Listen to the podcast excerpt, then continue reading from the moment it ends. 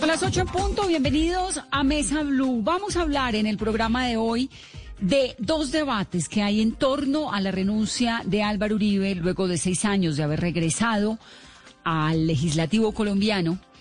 Porque queda entonces el uribismo sin Álvaro Uribe, queda el gobierno literalmente pues con una pata chueca porque queda sin el más importante senador, el más influyente que tiene en el legislativo colombiano. Pero además también de ese debate político, hay un debate judicial de fondo y es qué va a ocurrir ahora si su caso queda en la Corte Suprema de Justicia o si su caso iría a la Fiscalía General de la Nación. Ese es, digamos, el gran interrogante que hay en torno a esta determinación que toma el expresidente Álvaro Uribe en una carta en la cual se queja muchísimo de la manera como se ha llevado a cabo su proceso judicial. Además, dice él, con filtraciones del expediente a los medios de comunicación. Lo cierto es que hemos ido conociendo muy a cuentagotas todo ese proceso tan delicado del expresidente más influyente y más poderoso que ha tenido Colombia, pero también en los últimos años, pero también en los últimos años el más enredado con temas de justicia y una determinación inédita que es prisión domiciliaria. Esa prisión domiciliaria no la habíamos visto con un mandatario y menos de la popularidad que tiene Álvaro Uribe en nuestro país. Entonces, ¿qué pasa con esto? ¿Cómo queda él?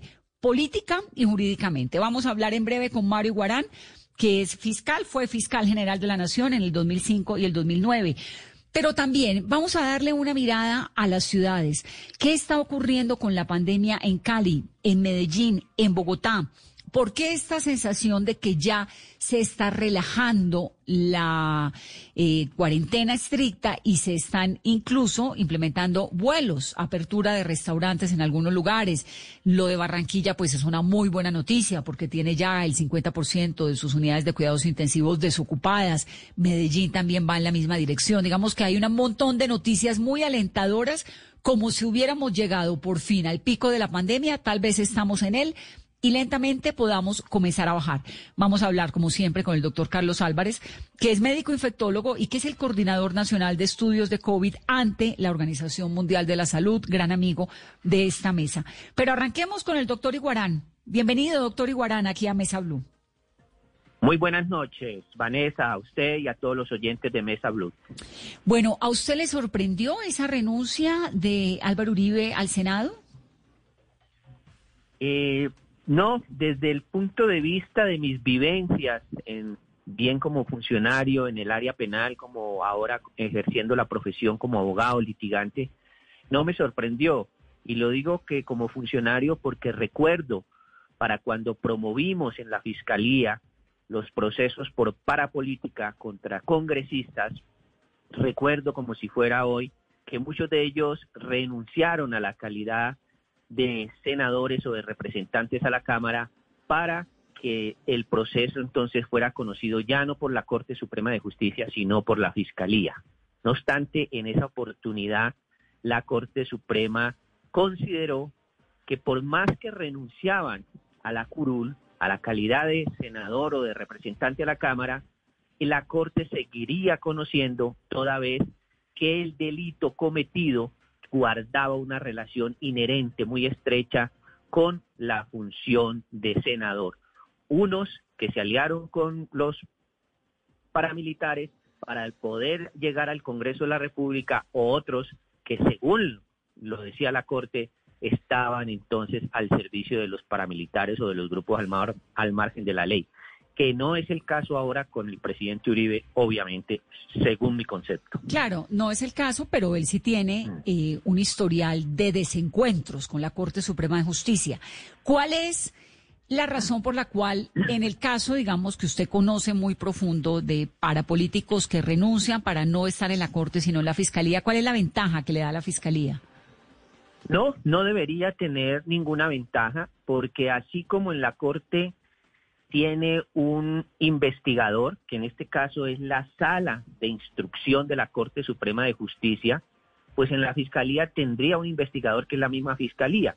Y si sigue en la Corte, pues va a tener un juez, que será la sala penal de primera instancia de la Corte Suprema. Y hoy con la reforma constitucional de la segunda instancia para los aforados, pues va a tener una segunda instancia. En el uno o en el otro va a tener un investigador y un juez diferente al investigador. Ahora, quien va a decidir no es que él solicite y ya como, como renunció a la curul, ya quedó entonces en poder su investigación de la fiscalía. No, eso lo tendrá que decidir la misma sala de instrucción de la Corte Suprema, es decir, los mismos magistrados que ordenaron su detención domiciliaria por supuesto soborno y fraude procesal. Esa sala es la que va a decidir. Eso le quería preguntar exactamente. ¿Quién decide cómo y por qué si el proceso, este caso en particular, porque también hay que recalcarle a los oyentes lo que hemos venido diciendo tantas veces, Álvaro Uribe tiene varios procesos, pero este es el único que ha llegado a la instancia a la cual llegó, que es la casa eh, prisión domiciliaria o casa por cárcel, pues.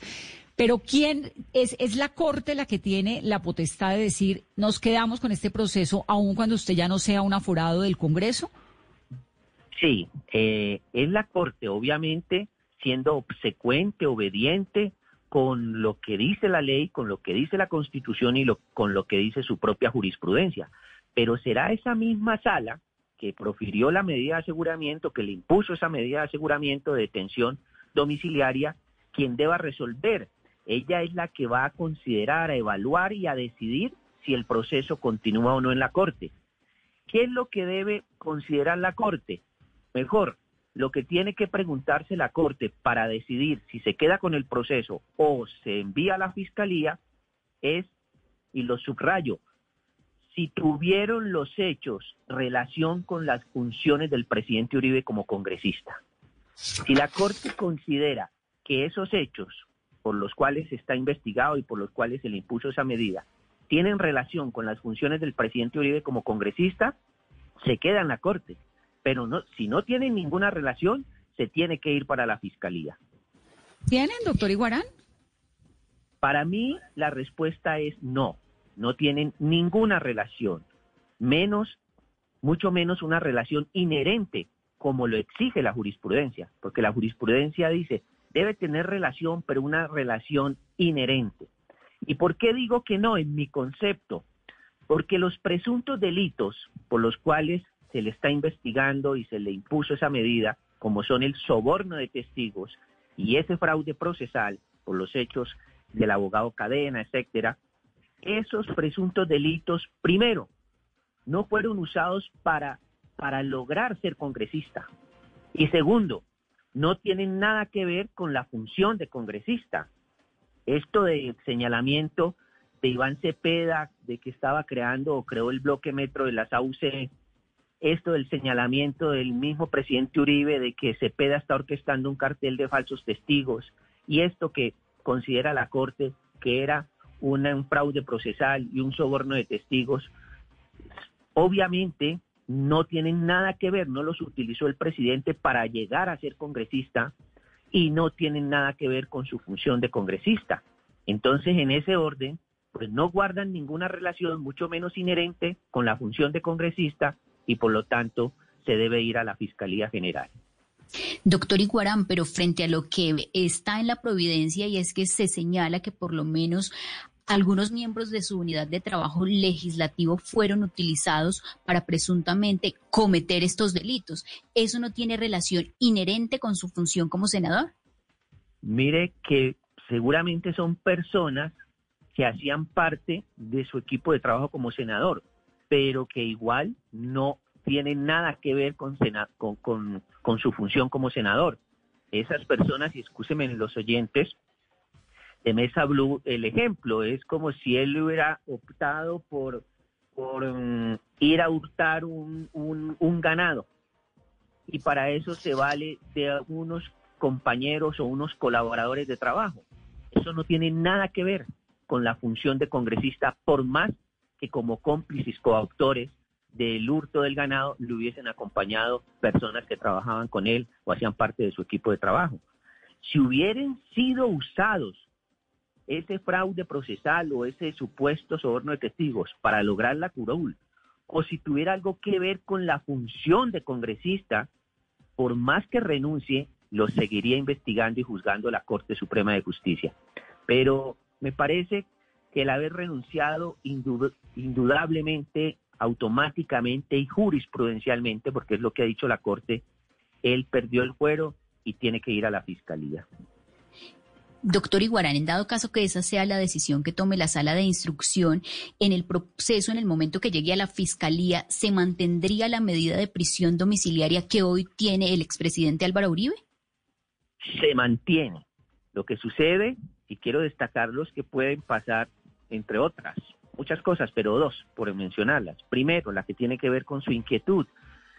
Él se mantiene la medida, pero allí podría ir ante un juez de control de garantías a pedir o una sustitución de la medida de aseguramiento por una que se la sustituyan la detención domiciliaria por una presentación periódica o por una prohibición de no salir del país, o incluso puede ir ante un juez de control de garantías a pedir la revocatoria de la medida de aseguramiento. Ella se mantiene, pero cabe la posibilidad de pedir una sustitución o una revocatoria de esa medida ante un juez de control de garantías.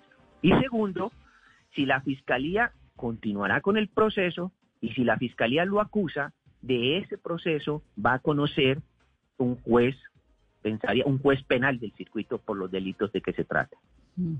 Ahora, pues para nadie es un secreto la cercanía entre el fiscal Barbosa y el presidente Duque en este momento. ¿Esa cercanía le puede traer algún beneficio al proceso de Álvaro Uribe? Absolutamente ninguno. Y, yo soy el primero que tiene que decir que absolutamente ninguno porque yo estuve en una situación similar. Estuve como fiscal general, había sido viceministro del presidente Uribe, había sido ternado por el presidente Uribe y sin embargo, pues recuerden ustedes que tomé decisiones muy difíciles que algunos pensaron que no iba a tomar porque por, por, por por la ascendencia, en el mejor sentido de la palabra, que tenía con el que tenía presidente Uribe por haber sido el presidente y haber sido viceministro y haber trabajado con él y haberme ternado. Pero tomamos la decisión de Mario Uribe, la decisión del doctor Noguera, eh, pues muchas, eh, inspeccionamos, allanamos el DAS, bueno, sin número de decisiones, la misma para política, lo de los falsos positivos, que pues eran decisiones que afectaban, digamos, al Estado colombiano, para no llevarlo al gobierno, sino al Estado colombiano. Pues es que ese es el talante del fiscal, ¿no? Creo que ahí también pasa la oportunidad eh, grande de un fiscal general de demostrar cuál es su talante, que no es para el servicio ni de un gobierno, ni de un momento, sino de una historia, de un, de, un Estado, pues, ¿no? No es una cosa de gobierno, sino del Estado, que además se supone que es independiente, pues, del gobierno. Lo que pasa es que en este caso es un fiscal muy cercano al presidente Duque. En ese caso, ¿podría pedir un fiscal ad hoc, por ejemplo, doctor Iguarán? No, no, no, no, porque el fiscal general no será el fiscal del presidente Uribe el, fiscal será un fiscal delegado, mm. un fiscal delegado, seguramente ni siquiera va a haber una asignación especial, será un fiscal delegado que va a tener jueces de control de garantías de cuánta diligencia de audiencia se realice y al final quien lo va a juzgar y decidir si de procede una condena o no va a ser un juez de la República. Claro, pero independientemente de eso, pues la fiscalía es la que acusa, sí o no y el fiscal general de la Nación es la cabeza de la fiscalía y el fiscal es muy cercano al gobierno. Eh, ¿No un fiscal ad hoc, pero de golpe declararse impedido en algún momento, el fiscal Barbosa? En principio no, Vanessa y oyentes de Mesa Blue, porque el fiscal general de la Nación seguramente no va a conocer absolutamente de nada en el tema, digamos, procesal de la investigación misma y de todo el proceso. Entonces será un fiscal delegado que dentro de su autonomía, de su independencia, obviamente el fiscal general por constitución señala unos criterios, unas pautas, pero eso no implica que se respete la autonomía de, los de los fiscales. Doctor Iguarán, muchas gracias por estar esta noche aquí en Mesa Blue. A ustedes, muy buena noche. Muchas gracias. Son las 8.15 minutos de la noche.